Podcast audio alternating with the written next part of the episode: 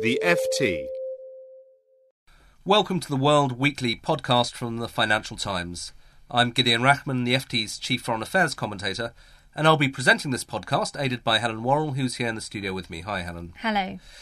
Each week, we're focusing on some of the major international political stories that are making the headlines, and we'll be drawing upon the FT's team of foreign correspondents and international analysts to make sense of world events.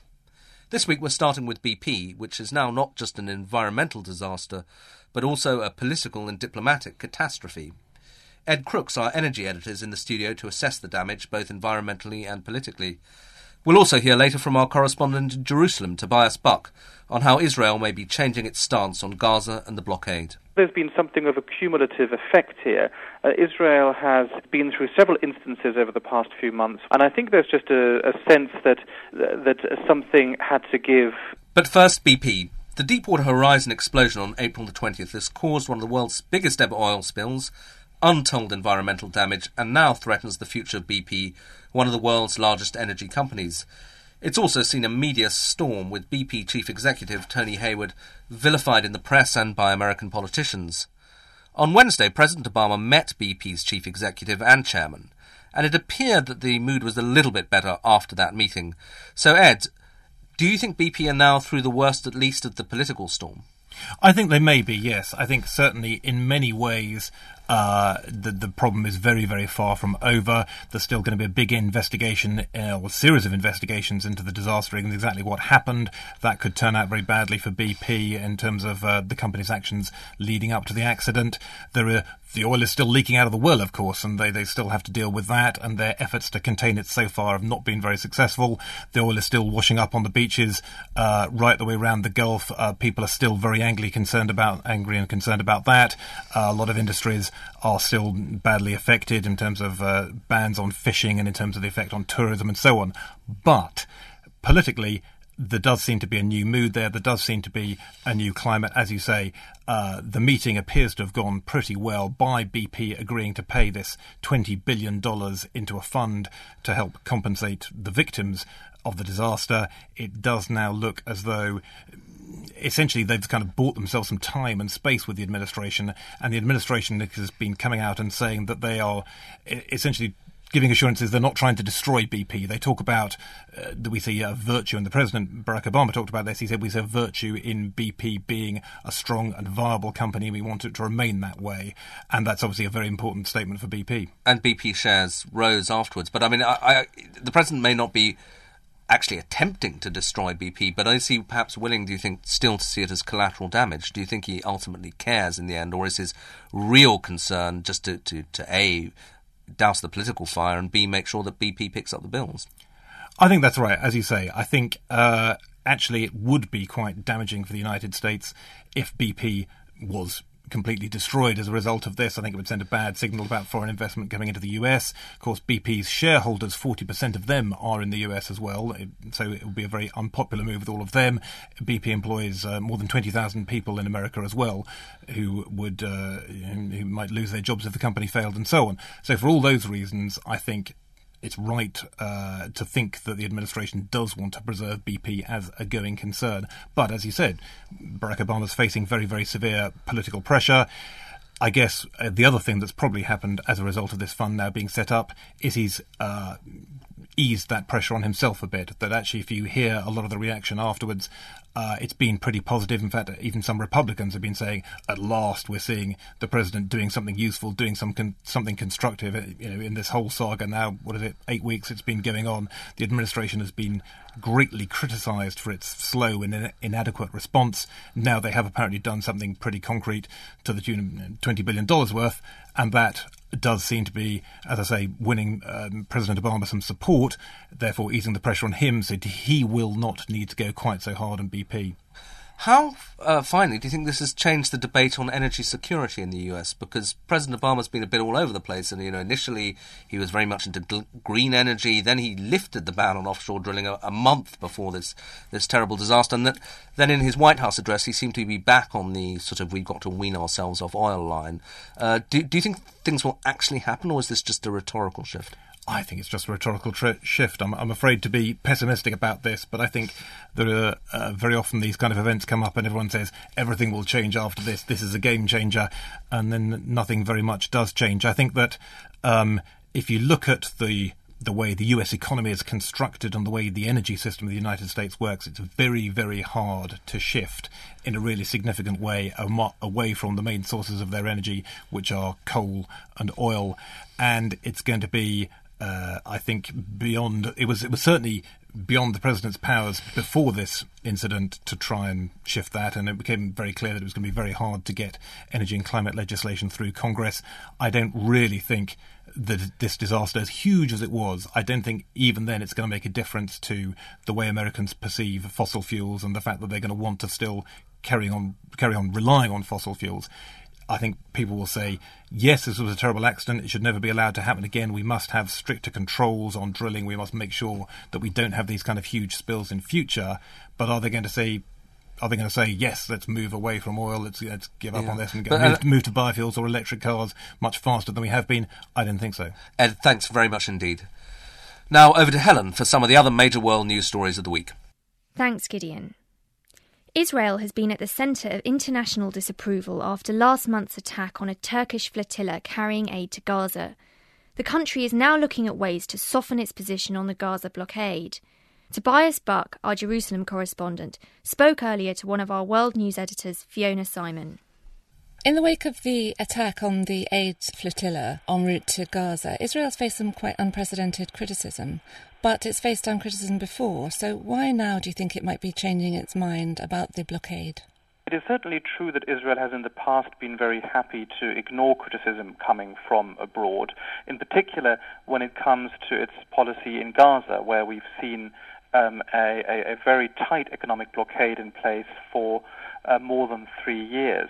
I think the reason why um, Israel is about to change its mind and, re- at the very least, relax the siege on the Gaza Strip is uh, a the fact that the U.S. has sort of joined the chorus of critics, and I think also there's been something of a cumulative effect here. Uh, Israel has um, uh, been through several instances over the past few months where they, they, where actions taken by senior Israeli politicians have sort of created an outcry. Uh, we've had, of course, the assassination of a of a Hamas uh, agent in in, in Dubai. Um, and I think there's just a, a sense that uh, th- that something had to give uh, after all of these incidents, and in particular after the very bloody and very controversial one in the Eastern Mediterranean, where, after all, nine pro-Palestinian activists from a, from a nominal ally of Israel, namely Turkey, were killed. Do you think there's also a sense that perhaps the blockade hasn't achieved what it set out to achieve? Well, I think um, many in the Israeli security establishment would probably privately agree with that. They would say that there's no evidence uh, that Hamas has been weakened as a result of this uh, embargo. On the contrary, uh, by creating this smuggling network, uh, thanks to which tons and tons of products uh, arrive in through smuggling tunnels from Egypt uh, and creating a market which is under the complete control of Hamas.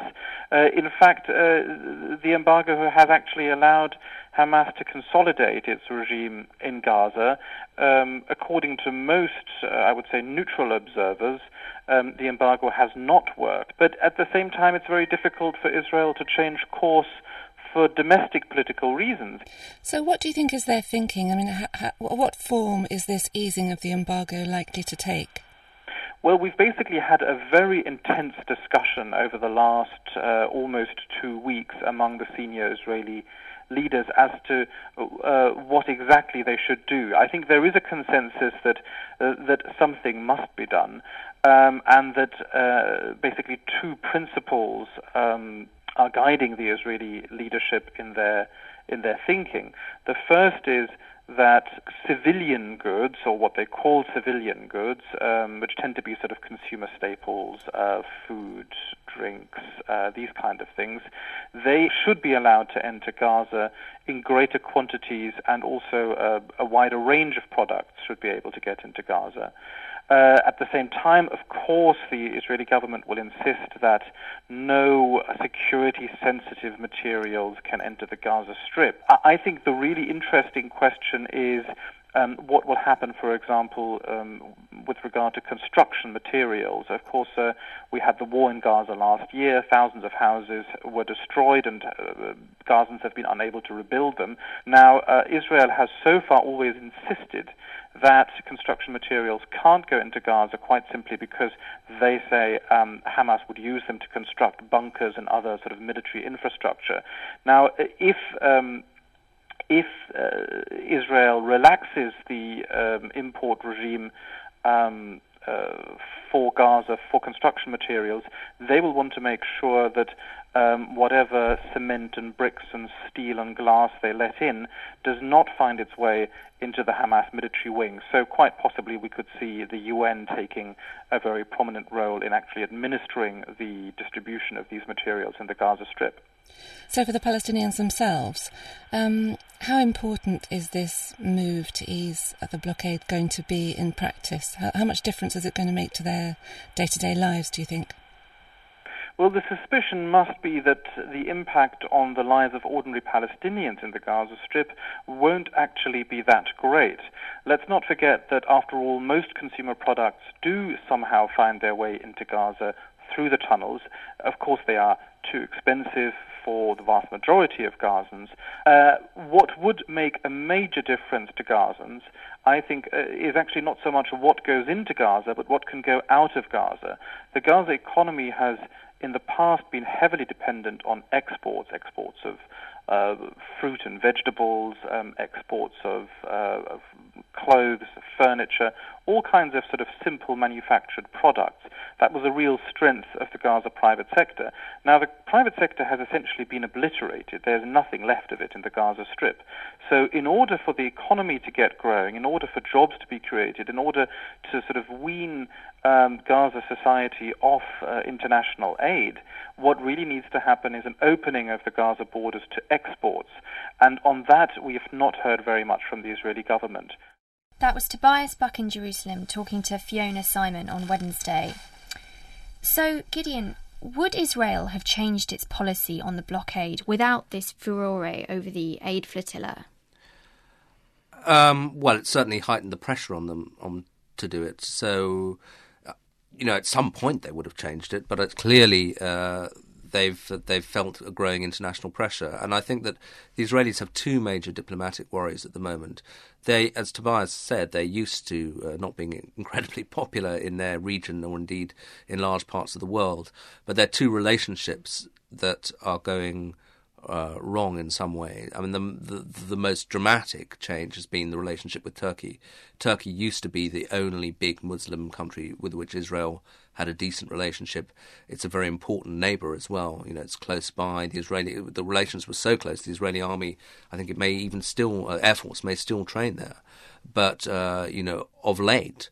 Uh, the relationship with Turkey has soured in a very dramatic way, so that uh, the government of, of uh, Prime Minister Erdogan is now more overtly hostile to Israel in some ways than, than traditional enemies such as the Egyptians or, or the, the, Arab world. And uh, I was told, for example, that posters of Erdogan are now all over the Gaza Strip because he's seen as a sort of popular hero. And that's a very dangerous development for, for the Israelis and one they're profoundly uncomfortable with. The second development that uh, will be alarming them and is, is again fairly you know much discussed is the deterioration in their relationship with the US since the beginning of the Obama administration. Now that's less serious in one sense, of course. Uh, you know, they're, they're, still close allies with America. But any change in that relationship, any cooling is dangerous for them because the US is the sole superpower. It's also Israel's closest friend in the world. So if it appears that that things are going worse for them in America and in Washington, that is dangerous for them. Thanks very much, Gideon. Much of Osh, the capital of South Kyrgyzstan, now lies in ruins after days of ethnic fighting that has left at least 189 people dead and forced as many as 100,000 ethnic Uzbeks to flee for safety in neighbouring Uzbekistan. The violence is the worst to hit the area since an uprising in April that toppled Kurmanbek Bakiev, the country's president.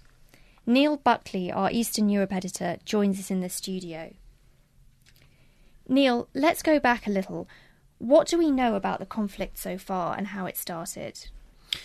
Well, as you mentioned, there was a, a violent overthrow of the former president of Kyrgyzstan, Kurmanbek Bakiev, uh, back in April. Uh, Mr. Bakiev, of course, uh, had come to power in 2005 and really dressed himself in, in the mantle of democracy um, after uh, a couple of other so-called color revolutions or pro-democracy revolutions in in uh, other former Soviet states. Um, but he unfortunately started to show authoritarian tendencies quite quickly. Never really delivered um, uh, economic improvement within Kyrgyzstan, and people have become disillusioned with him. Uh, the problem is the government that uh, the interim government that took over after he was uh, deposed uh, has not established control over the south of the country. The south um, is really the stronghold of support uh, for Mr. Bakiev. Uh, that support is among the Kyrgyz population in the south of the country, but there is also a sizable Uzbek minority. Uzbekistan is the neighbouring state uh, to that region.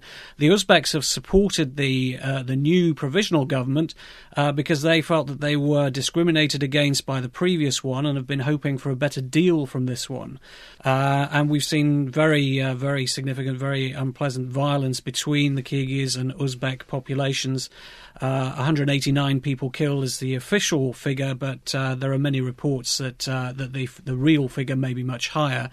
Um, and although the violence has died down in the last day or two, there is a, a, huge refugee problem, uh, an approaching uh, humanitarian uh, crisis because of the number of people who've been displaced from their homes and are crossing the border into neighbouring Uzbekistan. Now, the interim government that you mentioned has actually blamed Mr. Bakiev's supporters for this conflict, although he has fiercely denied any involvement in it.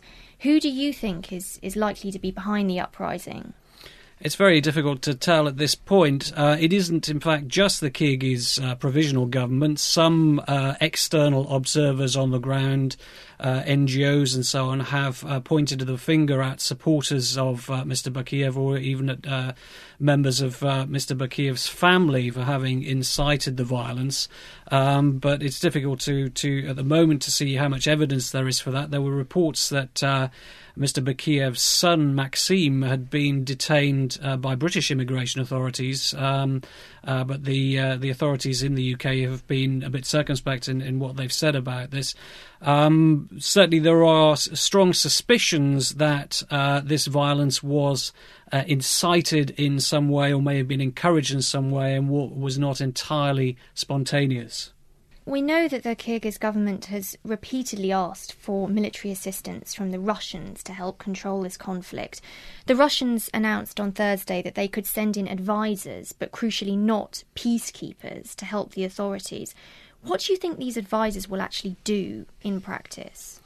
I think sending in advisors um, achieves two goals for the Russians. One is that uh, it will enable them to keep an eye on what's happening on the ground. Um, clearly, there is a great deal of concern in Moscow over events here because uh, this is a region that is something of a of a tinderbox. There are uh, as a patchwork of different uh, nationalities. Um, it's also a drugs trade route from Afghanistan. So Moscow is concerned about, uh, deeply concerned uh, about what is happening there on the ground.